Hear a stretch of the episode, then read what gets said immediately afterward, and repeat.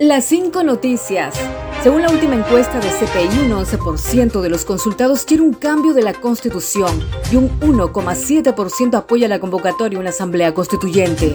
En la misma muestra, solo el 33,3% solicita la renuncia de la presidenta Boluarte. El jefe de la misión en Perú de Idea Internacional, Percy Medina, señaló que de acuerdo con el informe sobre las democracias de The Economist, el Perú ha pasado de ser una democracia con defectos a un régimen híbrido una figura que nos presenta como una nación que tiene tantos rasgos democráticos como autoritarios. A través de una disposición del Poder Judicial, el expresidente Pedro Pablo Kuczynski ya no está impedido de viajar al extranjero, tal como lo ordenaba otra disposición en el marco de una investigación por aportes de campaña en el 2016.